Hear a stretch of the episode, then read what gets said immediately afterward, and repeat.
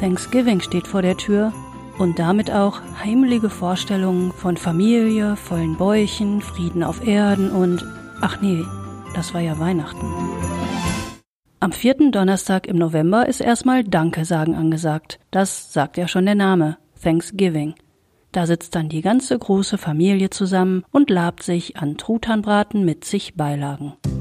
Bohnenauflauf, Nudelauflauf, Cranberry-Soße, Kartoffelbrei, Süßkartoffeln und, und, und. Und Kuchen gibt's natürlich auch noch. Pumpkin Pie, Pecan Pie, Apple Pie und ach komm, bisschen Sahne noch oben drauf. Und ein bisschen Football und alle sagen, wie lecker das alles ist und auch, wofür sie in diesem Jahr dankbar sind. Nee, was ist das schön. Nostalgische Bilder gehören einfach zu Thanksgiving dazu. Neuankömmlinge aus England schmausen da zusammen mit jenen, die sie Indianer nannten und die in Wirklichkeit Wampanoag heißen. Also doch Friede auf Erden? Auf der Suche nach dem Ursprung von Thanksgiving versinke ich in Zuckerguss und ich verhedder mich auch noch in Kolonialgeschichte. Ich stoße auf ein Massaker, aber auch auf einen wichtigen politischen Schritt, um gesellschaftliche Spaltung zu überwinden. Das wird ein Ritt, sage ich euch. Unterwegs entdecken wir dann auch noch die Top-Influencerin aus dem 19. Jahrhundert und die Tücken des Truthahnbratens. Und das mache ich natürlich gar nicht alles alleine. Zu Gast sind diesmal der Mashpee Wampanoag Kulturhistoriker Darius Coombs und eine Expertin für die amerikanische Küche, Gabi Frankemölle. Mit Gabi habe ich öfter mal gesprochen, weil ich nämlich mit ihr zusammen das Buch American Christmas geschrieben habe. Darin könnt ihr euch mit Gabis Rezepten von Thanksgiving bis Neujahr durchfuttern und zwischendrin meine Geschichten lesen. Und da drücke ich jetzt schnell noch so einen Tipp hier rüber. Am ersten Advent backen Gabi Frankemölle und ich zusammen auf Facebook, also am 28. November um 17 Uhr eurer Zeit. Das findet ihr auf der Facebook-Seite von Notizen aus Amerika und den Link dazu findet ihr natürlich auch in den Show Notes. Aber ehe ich mich jetzt mit der Gabi übers Essen unterhalte, will ich erstmal wissen, was hinter diesem Thanksgiving-Feiertag steckt. Für Generationen von Schulkindern in den USA klingt die Thanksgiving-Geschichte ungefähr so. Im Jahr 1620 kommt ein Schiff aus England an, das heißt Mayflower, und da sind 102 Leute drauf, die wollen sich in Amerika niederlassen. Aber das ist gar nicht so einfach. Zum Glück helfen ihnen die Indianer. Einer von denen heißt Squanto und der zeigt denen zum Beispiel, wie Mais angebaut wird. Im Herbst haben sie dann eine tolle Ernte, sind total froh und dankbar und feiern zusammen mit den Indianern bei einem riesigen Festmahl mit Truthahnbraten und Kartoffelbrei und Kuchen. Und an dieses Dankeschönfest erinnern wir uns jedes Jahr zu Thanksgiving. Ja, das ist ja ganz schön, aber leider ist an der Geschichte kaum was Wahres dran. Im Jahr 1621 hatten sie hier weder Kartoffeln noch Kühe noch Weizen. Da stimmt also schon mal gleich die Speisekarte nicht. Es gab zwar tatsächlich ein mehrtägiges Essen nach dieser Ernte, aber ein fröhliches Nachbarschaftsfest war das nicht gerade. Das war eher so ein diplomatisches Treffen, bei dem sich beide Seiten skeptisch beäugt haben. Und für die nächsten 200 Jahre wird dieses Fest überhaupt nicht mehr weiter erwähnt. No big deal. Was wir heute über dieses historische Ereignis wissen, beruht auf zwei Quellen. Erstens Morton's Relation. Das ist so eine Art Werbenewsletter gewesen über das Wir ziehen nach Amerika Projekt. Ein, zwei von diesen Mayflower-Leuten haben damit direkt aus ihrer Kolonie nach London Bericht erstattet. Die zweite Quelle ist eine Chronik namens Plymouth Plantation. Die ist aber nicht direkt geschrieben worden, sondern erst viele Jahre später entstanden. Beide dieser Dokumente erwähnen ein Erntefest im Herbst 1621, aber nur ganz spärlich. Und nirgendwo kommt das Wort Thanksgiving vor. Die Chronik beschreibt, dass die Ernte richtig gut ausgefallen war, dass die Leute in der Kolonie Freudenschüsse abgefeuert und ordentlich was gefuttert haben kein Sterbenswörtchen über irgendwelche Wampanoag. Die erwähnt aber Mortons Relation. Ein Anführer namens Massasoit sei mit 90 Kriegern gekommen, die hätten fünf Hirsche mitgebracht und die dem Chef der Kolonie geschenkt. Der nannte sich übrigens Gouverneur. Schick, oder? Ein Nachkomme dieser Mayflower-Gruppe zu sein, das ist in den USA heute noch ein Edeletikett, quasi amerikanischer Hochadel. Das hat Geschichte. Und was ist mit den anderen? We're still here. We haven't gone anywhere, you know, we're still thriving as a community, as a people. Das war Darius Coombs. Er ist ein Mashpee Wampanoag und kann gar nicht mehr zählen, wie oft er schon gesagt hat, Hallo, uns gibt's noch. Die Wampanoag leben hier schon echt lange, nämlich seit ungefähr 12.000 Jahren. Hier, das ist ein Gebiet an der Ostküste und da, in Mashpee, arbeitet Darius in der Bildungsbehörde der Mashpee Wampanoag und ist da für Kulturprogramme zuständig. In den Show Notes verlinke ich euch mal so ein Video, da könnt ihr euch angucken, was der da eigentlich macht und dabei auch Musik und Aktivitäten der Wampanoag erleben. Years, so time. Mit wenigen Worten zeichnet mir Darius ein Bild davon, wie die Wampanoag gelebt haben, bevor die Mayflower bei ihnen aufgetaucht ist. Sie wohnen zum Beispiel in Häusern, die mit überlappenden Schindeln aus Baumrinde gedeckt sind. In knapp 70 solcher Siedlungen wohnen insgesamt 80.000 Wampanoag, als die ersten Schiffe aus Europa kommen. Sie fischen, sie jagen und sie bauen Pflanzen wie Mais und Bohnen an. Die Wampanoag richten ihr Leben nach dem Rhythmus von 13 Mondzyklen aus. Neujahr feiern sie im Frühling. Sie spielen viele Spiele, sie tanzen und sie singen viel, sagt Darius. Als wir über die Ankunft der sogenannten Pilgerväter im Land der Wampanoag sprechen, betont er, There was not one universal thought on how you felt toward those pilgrims being here. Es gab weder ein klares Willkommen von Seiten der Wampanoag noch eine klare Ablehnung. Sie waren uneins, was von diesen Siedlerinnen und Siedlern zu halten wäre. Und das hat damit zu tun, dass die Mayflower nicht das erste Schiff war, das bei denen auftauchte. Was jetzt neu war, da waren auf einmal Frauen und Kinder dabei, Familien, die offenbar auch nicht schnell wieder abhauen wollten. Vorher waren da immer nur so hartgesottene Kerle gelandet, die suchten neue Fischgründe oder wollten Biberpelze kaufen. Durch diesen Kontakt mit den Männern aus Europa verbreitete sich eine Krankheit unter dem Wampanoag. Um 1617 herum gab es dort eine schlimme Epidemie. Wer sich angesteckt hatte, starb binnen weniger Tage. Heute glauben Fachleute, dass es sich dabei entweder um Gelbfieber, Hepatitis oder Leptospirose handelte. Die Folge war, schätzungsweise 70 bis 90 Prozent aller Wampanoag waren tot. But it was the most devastating thing that ever happened to our people, period.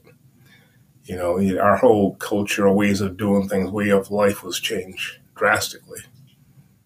Das verändert die ganze Kultur, das ganze Leben der Überlebenden. Denn dabei sind auch die politischen Führungskräfte verschwunden, die Medizinmänner und Heilerinnen, die Gelehrten und mit ihnen ihr Wissen. In manchen Dörfern blieb nicht mal jemand übrig, um die Toten zu begraben. Eins dieser Dörfer war Petaxet, die Heimat unseres hilfreichen Helden Squanto. Hä? Wieso lebt er denn dann noch? Ja, Squanto war während dieser Epidemie in Spanien und in England, allerdings nicht freiwillig we have enough evidence today. You can't just use the terms fishermen and traders because we know they enslave people, the indigenous people. And they would come, trade, take native people and go back over to Europe. Wenn wir heute nicht mehr von Eroberern oder Abenteurern sprechen, sondern von Fischern und Handelstreibenden, dann fällt immer noch was unter den Tisch. Manche dieser Europäer haben nämlich Mitglieder der indigenen Bevölkerung gefangen genommen und zu Hause als Sklaven verkauft. Teils auch, um sie wie exotische Tiere auszustellen, teils mit dem Ziel, sie als Übersetzer für spätere Fahrten heranzubilden. Naja, also, wenn man das so ausdrücken will. All das belegen historische Dokumente. Und so wissen wir heute auch, dass einige dieser Sklaven tatsächlich wieder in Amerika gelandet sind. Einer von ihnen hieß Squanto. Bei der Ankunft der Mayflower 1620 war die Lage also folgendermaßen. Die Wampanoag hatten gerade einen Großteil ihrer Mitmenschen verloren. Sie konnten Verstärkung gebrauchen, zum Beispiel gegen etwaige Feinde. Es gab auch ein, zwei Leute, die der Sklaverei entkommen waren und Englisch konnten.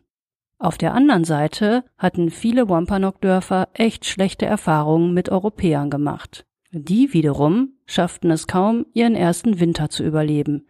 Sie brauchten dringend Hilfe. Und so entstand ein Pakt, ein Verteidigungspakt. Aber der hielt nicht lange.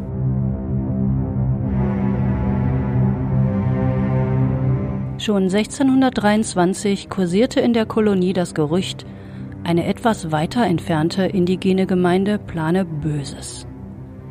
Daraufhin schickte der Koloniechef eine Handvoll Männer los mit einem klaren Auftrag. Bringt mir den Kopf des Anführers, 20 Jahre lang hing dieser abgeschlagene Kopf am Palisadenzaun der Kolonie Plymouth. Bis in Amerika ein offizielles Thanksgiving-Fest gefeiert wurde, dauerte es bis 1637.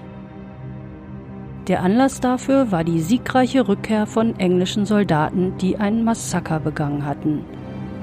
Ungefähr 400 Pequot hatten die weggemetzelt, einschließlich Frauen und Kindern. Für diese Geschichten muss ich jetzt nicht total tief bohren, die findet man durchaus mit Google-Suchen im Internet. Aber sie gehören auch nicht zum Allgemeinwissen in den USA. Das macht sich auch in Plymouth bemerkbar, dem ehemaligen Patuxet, wo die Mayflower-Gruppe diese Siedlung hatte. In dieser Stadt feiern sie das Erntefest von 1621 jedes Jahr. Und dieses Jahr mal wieder so richtig groß. 400 Jahre sind jetzt voll. Darius Coombs erzählt mir, was für ein Tamtam es gegeben hat um die offizielle Bezeichnung für diesen Thanksgiving-Jahrestag. Und dabei hört er überhaupt nicht mehr auf, sarkastisch zu grinsen. Darf man das denn jetzt Jubiläumsfeier nennen? Oder vielleicht doch lieber Gedenktag? Ehrlichkeit wäre Darius viel wichtiger. Don't be afraid to talk about the slavery, the colonization, the cultural genocide, the place on religion. It's all true stuff. In Plymouth findet seit den 70er Jahren nicht nur diese Mayflower Thanksgiving Gedächtnisfeier statt, sondern auch eine Parallelveranstaltung.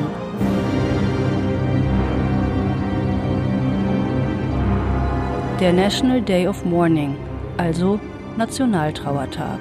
Den haben indigene Völker eingeführt. Aus Protest.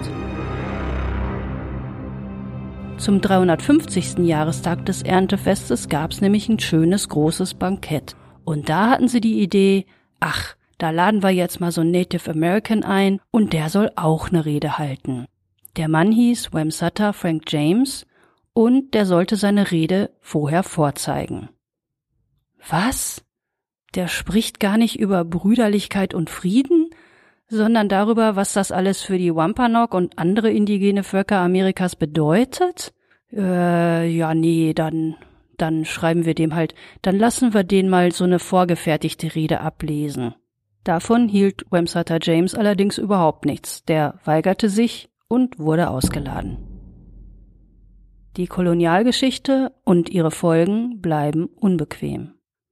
50 Jahre nach Wamsutta James berichtet auch Darius Coombs davon, wie er oft auf den totalen Unglauben stößt. So vom wegen, ach was, wo hast du den Quatsch denn her? A lot of people say, oh, where do you get that from? That's not stuff we're making up, I'm making up. These are original documents that they wrote themselves. They produced into law themselves. Darius weist darauf hin, dass das nicht irgendwelche Legenden sind, sondern dass das auf historischen Dokumenten beruht, und zwar aufgezeichnet von den Leuten, die das gemacht haben. Die haben in ihre Berichte und Tagebücher geschrieben, was genau sie gefeiert, wessen Kopf sie an den Zaun gehängt haben. Wie sollen AmerikanerInnen mit so einem komplizierten Erbe von Thanksgiving umgehen? Gar nicht. Also erstmal. Was heute wie ein Eckpfeiler der amerikanischen Geschichte wirkt, spielte jahrhundertelang überhaupt gar keine Rolle, hat man nicht weiter drüber gesprochen. Bis auf einmal eine tiefe Sehnsucht aufkam nach einer Zeit, die so eine richtig gute alte Zeit war. Sowas kommt ja gerne mal vor, wenn sich auf einmal alles zu ändern scheint, viel zu schnell und viel zu doll. Ui, das kommt mir jetzt irgendwie bekannt vor. Eine verwirrende Zeit voller drängender Fragen, auf die es keine einfachen Antworten gibt. Nee, keine Wange, ich fange jetzt nicht an von Corona, Klimakrise und Schere zwischen Reich und Arm. Ab geht's ins 19. Jahrhundert. So ne verwirrende Zeit. Pelzhandel und Plantage waren doch immer ne Bank. Jetzt sind die auf einmal auf dem absteigenden Ast. Und dafür gibt's Gold und Öl und Eisenbahn und Textilfabrik. Ja, Industrie ist das Stichwort. Die Leute ziehen zum Arbeiten in die Städte und Gottes heilige Ordnung ist auch nicht mehr das, was sie mal war. Da gibt's auf einmal Wissenschaft mit lauter lästigen Fragen. Und dann verbreiten sich solche Sachen auch noch, weil die Nachrichten jetzt halt viel schneller die Runde machen, mit der Postkutsche oder sogar schon mit der Eisenbahn. Und auf einmal kriegen fast alle mit, was im Rest des Landes abgeht. Sklaverei zum Beispiel. Die einen wollen die unbedingt abschaffen, die anderen wollen unbedingt so weitermachen wie bisher, also Menschen versklaven. Auf einmal steht in Frage, ob sich die Vereinigten Staaten wirklich vereinigen lassen. Wäre das nicht schön, wenn es jetzt irgendwas in der Geschichte gäbe, wo sich sagen ließe, ach guck mal, stimmt ja, so sind wir hier in Amerika. Eine gute alte Zeit, wo alle zusammenhalten, ganz friedlich, und alle die gleichen Sachen richtig und gut finden. So ist das Thanksgiving entstanden, das die USA heute feiern. Mit dem Ideal einer am Herd versammelten Familie und dem friedlichen Zusammensitzen über alle Unterschiede hinweg. Um dieses Bild in den Köpfen festzukleben, hätte es wohl kaum eine bessere geben können als Sarah Josepha Hale.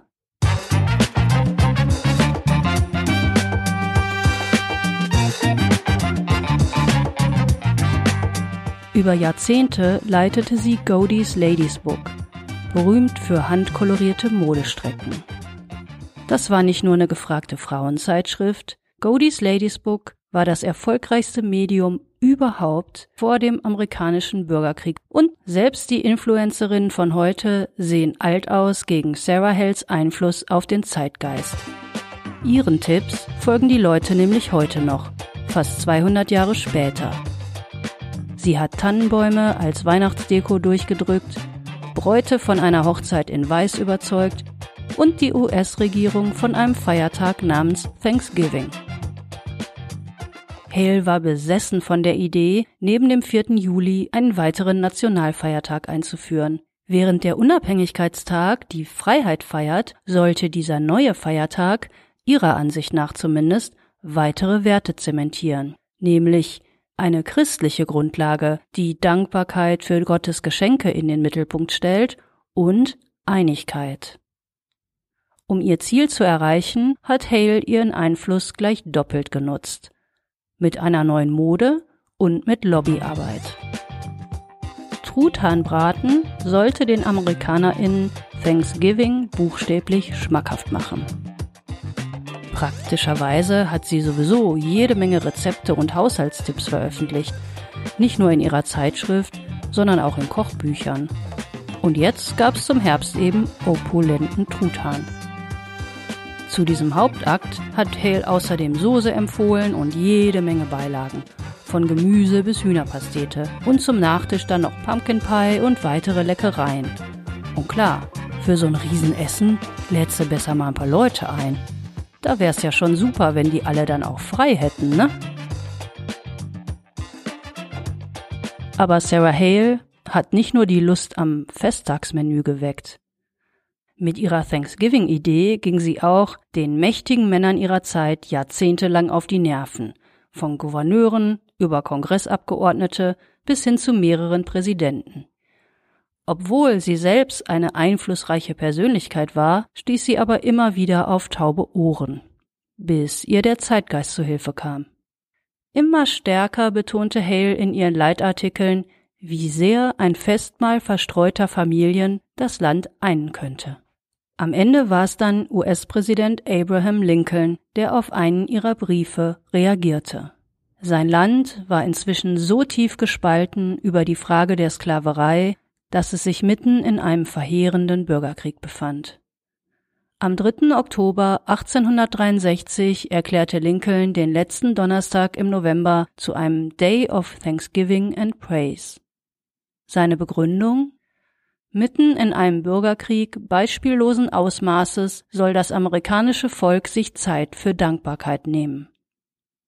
Es dauerte dann zwar noch eine Zeit, bis das hinterher auch in Gesetz gegossen war, aber aus heutiger Sicht ist klar, damit war der Weg gepflastert für Sagen vom friedlichen Zusammenleben in Kolonialzeiten und gleichzeitig hat sich das Land für einen Anlass geöffnet, mit jenen zu sprechen, deren Meinung man unter aller Kanüle findet. Und das ist heute auch noch so. Nicht nur in Frauenzeitschriften finden sich jeden Herbst Tipps dazu, wie sich mit dem sprichwörtlichen Racist Uncle umgehen lässt oder mit den angeberischsten Familienzweigen. In den drei Wochen nach der Wahl vom November 2016 gab es heftige Debatten darüber, ob Verwandtschaft überhaupt eingeladen werden soll, wenn sie anders gewählt hat als die Gastgeberinnen und Gastgeber. Drei Dinge können an Thanksgiving dabei so ein bisschen helfen. Foodkoma, Football und ein Dankbarkeitsritual.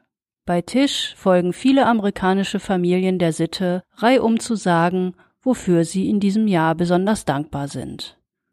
Und wer Dampf ablassen muss, kann das vor dem Fernseher tun. Seit ihrer Gründung hat die National Football League an Thanksgiving mehrere Spiele angesetzt. Ja, und außerdem macht Essen total träge. So vollgestopft streitet es sich einfach nicht so gut, also sorgen wir am besten mal dafür, dass schon gleich so ein kleines Buffet bereitsteht, wenn der Braten noch in der Röhre ist. Und auf den will ich jetzt nochmal zurückkommen. Deshalb spreche ich jetzt mal mit Gabi Frankemölle darüber, wie das eigentlich läuft, wenn sie in Deutschland was kochen will, das es in den USA zu Thanksgiving gibt. Gabi weiß das, weil sie schon seit mehr als 20 Jahren bei USA kulinarisch über amerikanisches Essen bloggt und dann halt auch ganz gewissenhaft alles selber ausprobiert. Gabi, herzlich willkommen bei Notizen aus Amerika. Hallo Betrina. Schön, dich mal wieder zu sehen. Also wir sehen uns, ihr hört uns. Und wenn ich kulinarisch an Thanksgiving denke, dann fällt mir natürlich sofort ein riesiger Truthahn ein. Ist das so? Ist so. Also ich denke, alle Deutschen, die irgendwann mal in ihrem Leben Fernsehen geguckt haben, angefangen mit Little House on the Prairie oder sowas, kennen natürlich Thanksgiving, äh, ja, ne, wie man halt hierzulande so denkt, dass es halt ist, nämlich großer Truthahn, logisch. Gibt so Truthähne nicht auch in Deutschland? Also unterscheidet sich das in irgendeiner Form? Also diese ganz großen sind hier eigentlich wirklich nicht üblich. Also hier so ein typischer Truthahn, den man hier so kauft, ist, äh, würde ich mal sagen, irgendwas zwischen drei und fünf, sechs, sieben Kilo vielleicht. Aber diese richtigen Monster, die so den Innenraum des Backofens quasi füllen, die musst du hier tatsächlich suchen. Also die kriegst du vielleicht mal, wenn du einen Bauern hast, der die selber züchtet oder so, aber in den Supermärkten liegen die normalerweise nicht. Du hast jetzt schon gesagt, die füllen den Ofen total aus. Das heißt. Ja, ich habe da meine Erfahrung gemacht. da möchte ich gleich noch mehr zu wissen. Äh, erstmal kann ich aus meiner Sicht so ein bisschen sagen, es gibt halt diese Vorstellung, dass auch alles in den USA größer ist. Nicht nur die Truthähne, sondern auch die Kühlschränke und die Öfen. Aber in Manhattan zum Beispiel hatte ich eine Küche, wo der Herd maximal so breit war, wie ich das aus Deutschland kannte. Und ich habe mir da so ein Standard-Backblech gekauft, das passt da nicht rein. Also die großen Küchen in den Häusern, die haben so große Öfen, aber in manchen Mini-Apartments sieht das dann doch ein bisschen anders aus. Und da können wir jetzt auf die Problematik kommen, die du ja irgendwie auch kennst, nämlich der 10 Kilo Truthahn muss in den Kühlschrank und in den Ofen. Wie hast du das gemacht? Meiner in dem Fall hatte sogar 15 Kilo, den musste ich dann erst wie ein Chirurg behandeln, amputieren, die Unterschenkel, den Hals, die Flügel, das musste alles ab, weil der sonst nicht in den Garraum gepasst hätte. Naja, und dann hatte ich da halt auch ein Rezept, wo der mariniert wurde in einer Schüssel, die dann letztendlich eine Futtertonne war, weil sonst passte der da nicht rein. Dann habe ich den halt in diese Futtertonne gepackt und habe da diese Marinierflüssigkeit drauf gehabt. Ich glaube, das waren so 15 Liter. Dann braucht dieses ganze Teil, ich glaube, 40 Kilo ist in den Kühlschrank verpackt worden. Ich habe draußen einen extra Kühlschrank in der Garage gehabt. Da ist dann der Boden durchgebrochen, der Sicherheitsglasboden, weil dieses ganze Zeugs zu schwer war. Also wie gesagt, wenn man so einen wirklich großen Truthahn so XXL machen möchte, muss man sich das vorher gut überlegen, ob man das logistisch tatsächlich auf die Reihe kriegt. Also so ganz einfach ist das nicht, wie ich dann hinterher festgestellt habe. Also so ein 7 Kilo Truthahn, das kann auch der normale Haushalt mit normalen Abmessungen, sage ich. Aber wenn es dann wirklich über 10 Kilo ist, sollte man schon vorsichtig sein. Okay. Und, und die Resteverwertung, also hier ist das schon bei so einigen Leuten, die ich kenne, so, dass die Thanksgiving ist ja immer auf einem Donnerstag, dass sie dann den Rest des Wochenendes auch damit verbringen, Reste zu essen. Ist das für dich auch ein Thema bei dir im Blog, immer mal wieder so über Resteverwertung nachzudenken und da Rezepte dann nochmal nachzulegen? Also eigentlich generell, weil ich es irgendwie blöd finde, Essen wegzuwerfen, erst recht Fleisch wegzuwerfen. Und äh, ich finde es irgendwie interessant, intelligent eigentlich. Aus manchen Resten macht man also wirklich gute Sachen. Also man kann da Truthahn-Sandwiches draus machen, auch überbackene Truthahn-Sandwiches. Dann habe ich noch einen Nudelauflauf drin. Und wie gesagt, und am Ende sogar noch eine Suppe, wo man dann den Rest noch drin verkochen kann. Ich finde das einfach nur sinnvoll. Essen wegschmeißen geht irgendwie gar nicht. Nee, finde ich auch. Habe ich sogar schon mal eine Podcast-Folge drüber gemacht. Haha. Mhm. Zu so einem Essen gehört ja auch noch allerlei anderes außer Truthahn. Wenn du jetzt sagen würdest, okay, jetzt Thanksgiving mache ich mal so ein richtig amerikanisches Essen, was würdest du da rundherum noch gerne machen? Also wenn es richtig amerikanisch sein sollte, natürlich Cranberry-Soße, Green Bean Casserole, ähm, dann habe ich so ein Rezept für Maple Butter Carrots, kommt immer super gut an. Also Möhren mit Petersilie und so einer süßlichen Soße. Irgendwas Kartoffeliges, meistens irgendeine Art von, von Mashed Potatoes, aber gern auch ein bisschen veredelt und so, dass man es gut warm halten kann. Ja, das, das sind so die Klassiker, denke ich mal. Manchmal gibt's ja in diesen amerikanischen Rezepten zwei Hürden. Die eine ist, Zutaten, hast du schon angesprochen, die es hier nicht unbedingt immer so gibt, wie Cranberries oder eben der Giganto-Tutan. Also solche Zutaten und das andere sind die Maßangaben, wenn man jetzt so amerikanische Rezepte sieht. Wie machst du das grundsätzlich? Ähm, machst du auch Cups und Ounces und was auch immer in deinen Rezepten oder rechnest du das um und machst es eher nach Gewicht? Also ich mache es nach Gewicht, weil es ist hier nun mal üblich und ich finde es halt auch viel exakter. In so einem Cup braunen Zucker kannst du also im Prinzip alles zwischen 150 und 250 Gramm Zucker reinpressen, je nachdem wie fest es einfach zusammendrückst. Und wenn du wenn du es natürlich abwiegst, sind 150 Gramm 150 Gramm und nicht halt ein Cup. Ich koche natürlich viel nach amerikanischen Rezepten, wo ich dann halt Fluid Ounces und Cups und Teaspoons und solche Geschichten habe. Notiere mir aber dann immer sofort daneben, wie viel das in Gramm ist. Aber es ist manchmal eben ein, total blöd. Beispielsweise mit Fett, dann hast du so einen Stick Butter. Das ist in den USA okay, weil du kaufst den ja als Stick, aber hier doch nicht. Dann muss ich hier diese Menge in so einen, in so einen Messbecher reinstreichen und hinterher wieder diesen Messbecher sauber machen. Das ist irgendwie ja widersinnig. Also ich bin schon großer Fan von Gramm und Pfund und Kilo. Ja, das kann ich gut nachvollziehen. Das mit dem Stick Butter, das ist allerdings wirklich praktisch, weil man da, je nachdem, was man braucht, ja wirklich gar nicht rumsauen muss. Die Butter ist nicht ein Gigantoklotz in diesem Wachspapier, sondern in den meisten Paketen sind entweder zwei so, ja, so Streifen, die dann eingepackt sind oder vier. Ich glaube, ein Stick sind ein halber Cup und manches Mal äh, sind die Rezepte, zumindest scheint mir das so, auch danach ausgerichtet, dass man Two Sticks Butter brauche und fertig. Eine andere Sache, äh, die ich an Thanksgiving ganz spannend finde, ist, einerseits ist das das große Familienessen, andererseits kann das auch ein Essen unter Freunden sein. Und in beiden Fällen, weil ja der ganze Tisch schön voll sein soll mit richtig viel verschiedenen Sachen zu essen, ist es eigentlich ziemlich verbreitet, einfach zu sagen, jetzt bringst du mal was mit. So, wir nennen das hier dann Potluck und du erklärst uns jetzt mal, was das heißt.